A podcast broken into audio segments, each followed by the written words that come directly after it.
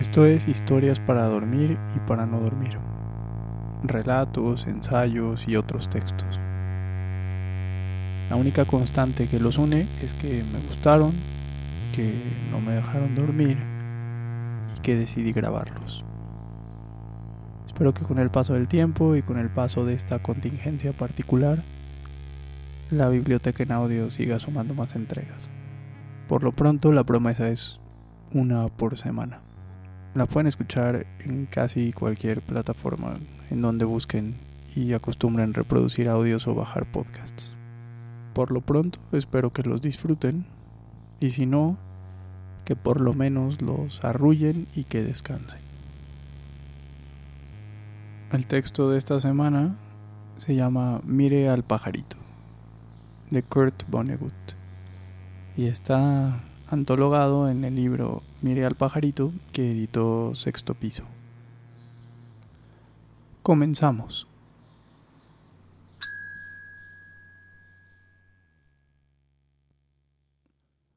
Mire al pajarito. Una noche estaba sentado en un bar, hablando en voz más bien alta sobre una persona a la que odiaba cuando el que estaba a mi lado, un hombre con barba, me dijo amistosamente ¿Por qué no lo hace matar? Lo he pensado, respondí, no creo que no lo he pensado. Permítame que le ayude a pensar con claridad, dijo él. Su voz era profunda, su barba larga. Llevaba un traje de angora y un corbatín negros. Su boca pequeña y roja resultaba obscena. Usted contempla la situación a través de una niebla de odio. Lo que necesita son los servicios sensatos y sosegados de un asesor de homicidios que planifique el trabajo en su lugar y le ahorre un viaje innecesario al tambo. ¿Y dónde encuentro uno? pregunté. Ya he encontrado a uno, contestó. Está loco, dije. En efecto, llevo toda la vida entrando y saliendo de instituciones psiquiátricas lo cual hace que mis servicios sean tanto más interesantes. Si se diera el caso de que tuviera que declarar en su contra, su abogado podría determinar fácilmente que soy un chalado famoso y además un delincuente convicto. ¿Qué delito ha cometido? me interesé. Uno sin importancia. Ejercer la medicina sin permiso. Eso no es asesinato. No, pero tampoco significa que no haya asesinado a nadie. De hecho, he asesinado a casi todas las personas que tuvieron algo que ver con que me condenaran por ejercer la medicina sin permiso. Miró el techo e hizo cuentas mentalmente. Veintidós, veintitrés personas, tal vez más. Las he matado a lo largo de los años y no he dejado de leer el periódico ni un solo día. Quiere decir que se bloquea cuando mata y que al despertar a la mañana siguiente lee que ha vuelto a asesinar? pregunté. No, no, no, no, no. No, no, no, no, no, no. A muchas de esas personas las maté mientras estaba cómodamente encerrado en prisión. Verá, yo uso la técnica del gato que salta el muro, una técnica que le recomiendo. ¿Es una técnica nueva? Me gustaría pensar que sí, contestó. El hombre sacudió la cabeza. Pero esta novia, que me parece increíble que yo sea el primero al que se le ha ocurrido a fin de cuentas, el asesinato es un negocio muy, muy antiguo. Utiliza un gato, dije. Solo metafóricamente. Verá, hay una duda legal muy interesante que se plantea cuando un hombre, por la razón que sea, lanza un gato encima de un muro. Si el gato cae encima de alguien y le saca los ojos, ¿el que lo ha lanzado es responsable? Por supuesto, respondí. Muy bien, dijo. Veamos ahora. Si el gato no cae encima de nadie y diez minutos después ataca a una persona, ¿el que lo ha lanzado es responsable? Mm, no, pues en eso consiste el arte culto de la técnica del gato que salta el muro, para asesinar sin complicaciones. Ah, con bombas de relojería. No, no, no, dijo compadeciéndose de mi escasa imaginación. ¿Venenos de acción retardada? Gérmenes, pregunté. No. Y sé cuál será su siguiente y última idea asesinos a sueldo de otra ciudad. Se echó hacia atrás satisfecho de sí mismo. Tal vez sea verdad que lo he inventado yo. Bueno, me rindo. Antes de que se lo diga, tendrá que permitir que mi esposa le haga una fotografía. El hombre señaló a su esposa. Era una mujer escuálida, de labios finos, cabello mal teñido y dientes picados. Estaba sentada en un taburete delante de una cerveza intacta. Evidentemente, también estaba loca. Nos miraba con la belleza infantil y desgarradora de la esquizofrenia. Vi que en el asiento de al lado tenía una Rolleiflex con flash. A una señal de su marido se acercó y se preparó para hacerme la fotografía. Mire al pajarito, dijo. No, no quiero que me hagan fotografías, dije yo. Sonría, ordenó y disparó el flash. Cuando mis ojos se volvieron a acostumbrar a la oscuridad del bar, vi que la mujer se escabullía por la puerta. ¿Qué demonios es esto? me levanté. Tranquilícese, siéntese, dijo. Ya le ha hecho la fotografía, eso es todo. ¿Y qué va a hacer con ella? pregunté.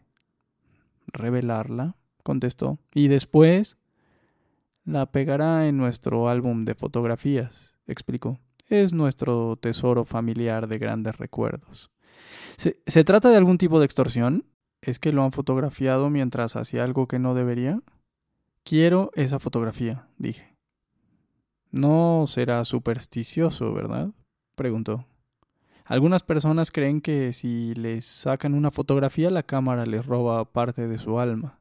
Quiero saber qué está pasando aquí. Siéntese y se lo diré. Pero explíquese bien y deprisa, dije. Me explicaré bien y deprisa, amigo mío, afirmó. Me llamo Félix Coradubian. ¿Le suena mi nombre? No. Ejercí la psiquiatría en esta ciudad durante siete años. La terapia de grupo era mi técnica. La practicaba en un salón de baile redondo y cubierto de espejos, en un edificio de estuco situado entre un concesionario de coches usados y una funeraria de negros. Ya me acuerdo. Me alegro por usted, dijo. Me disgustaría que le hubiera parecido un mentiroso. Lo detuvieron por practicar el curanderismo. Muy cierto. Ni siquiera había terminado la secundaria, seguí comentando. No olvide que el propio Freud fue autodidacta en su campo, y Freud dijo que poseer una intuición brillante es tan importante como cualquiera de las cosas que se enseñan en la facultad de medicina. Soltó una carcajada seca. Desde luego, su boquita roja no mostró ninguna alegría asociable a la carcajada. Cuando me arrestaron un periodista joven que sí había terminado la secundaria y que, aunque parezca mentira, hasta quizá había terminado la carrera, me pidió que le definiera la paranoia. ¿Se lo imagina? Yo llevaba siete años tratando a locos y a los medio locos de esta ciudad. Y ese joven mequetrefe que quizá estaba en primer año de psicología de la Universidad de Paletolandia, pensó que me podía desconcertar con una pregunta como esa. ¿Y qué es la paranoia? pregunté. Espero sinceramente que la suya sea una pregunta respetuosa, formulada por un hombre ignorante que busca la verdad. Lo es, afirmé, pero no lo era. Bien, el respeto que siente por mí debe estar creciendo a pasos agigantados. Eh, lo está, afirmé, pero no lo estaba. Un paranoico, amigo mío, es una persona que se ha vuelto loca de la forma más inteligente y mejor informada, que ve el mundo tal como es. El paranoico cree que se han tramado grandes conspiraciones secretas para acabar con él. ¿Es lo que cree de sí mismo? Amigo, conmigo ya han acabado. Por Dios, si estaba ganando 60 mil dólares al año, 6 pacientes por hora, 5 dólares por cabeza, 2 mil horas al año. Yo era un hombre rico, orgulloso y feliz. Y esa mujer destrozada que acaba de hacerle una fotografía era bella, inteligente y serena. Qué lástima, dije. Sí, amigo mío, qué lástima. Y no solo por nosotros. Esta es una ciudad muy, muy enferma, con miles y miles de personas mentalmente trastornadas por las que no se hace nada en absoluto. Personas pobres, personas solitarias, que en la mayoría de los casos temen a los médicos. Esas son las personas a las que yo ayudaba. Nadie las ayuda ahora. Se encogió de hombros. En fin, cuando me pillaron pescando de forma ilegal en las aguas de la miseria humana, devolví toda mi pesca al arroyo enlodado. No le dio sus archivos a nadie, los quemé. Lo único que salvé fue una lista de paranoicos verdaderamente peligrosos que solo conocía yo gente violentamente desquiciada que se esconde en el paisaje de la ciudad, por así decirlo.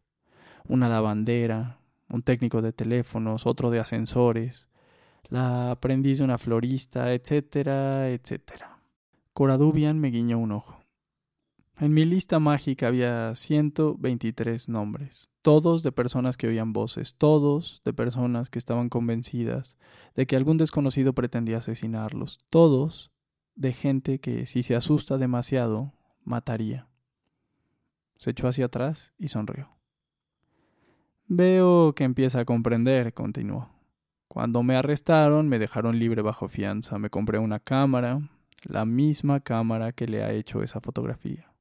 Mi esposa y yo sacamos sin permiso instantáneas del fiscal del distrito, el presidente de la Asociación Médica del Condado y un columnista que exigió mi condena.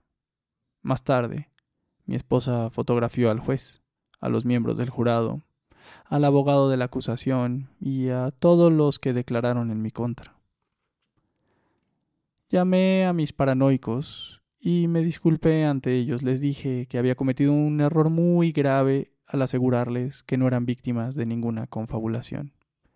Les dije que había descubierto una confabulación gigantesca y que tenía fotografías de todos los implicados. Les dije que debían estudiar las fotografías y permanecer armados y en guardia constantemente. Y les prometí que les enviaría más fotografías de vez en cuando. Me quedé horrorizado. Tuve la sensación de una ciudad abarrotada de lunáticos de aspecto inocente que matarían a alguien de repente y saldrían corriendo. E, esa, esa fotografía que me han hecho, dije espantado. La mantendremos a buen recaudo, afirmó Coradubian. Siempre que mantenga en secreto esta conversación y siempre que me entregue el dinero. ¿Cuánto dinero? pregunté. Me quedaré con lo que lleva encima, contestó. Yo traía veinte dólares y se los di. Ahora, ¿me devolverán la fotografía? No, lo siento, pero me temo que esto seguirá indefinidamente. Compréndalo, de algo hay que vivir. Suspiró y se guardó el dinero en la cartera. Qué vergüenza de época, qué vergüenza, murmuró, y pensar que yo fui un profesional respetado.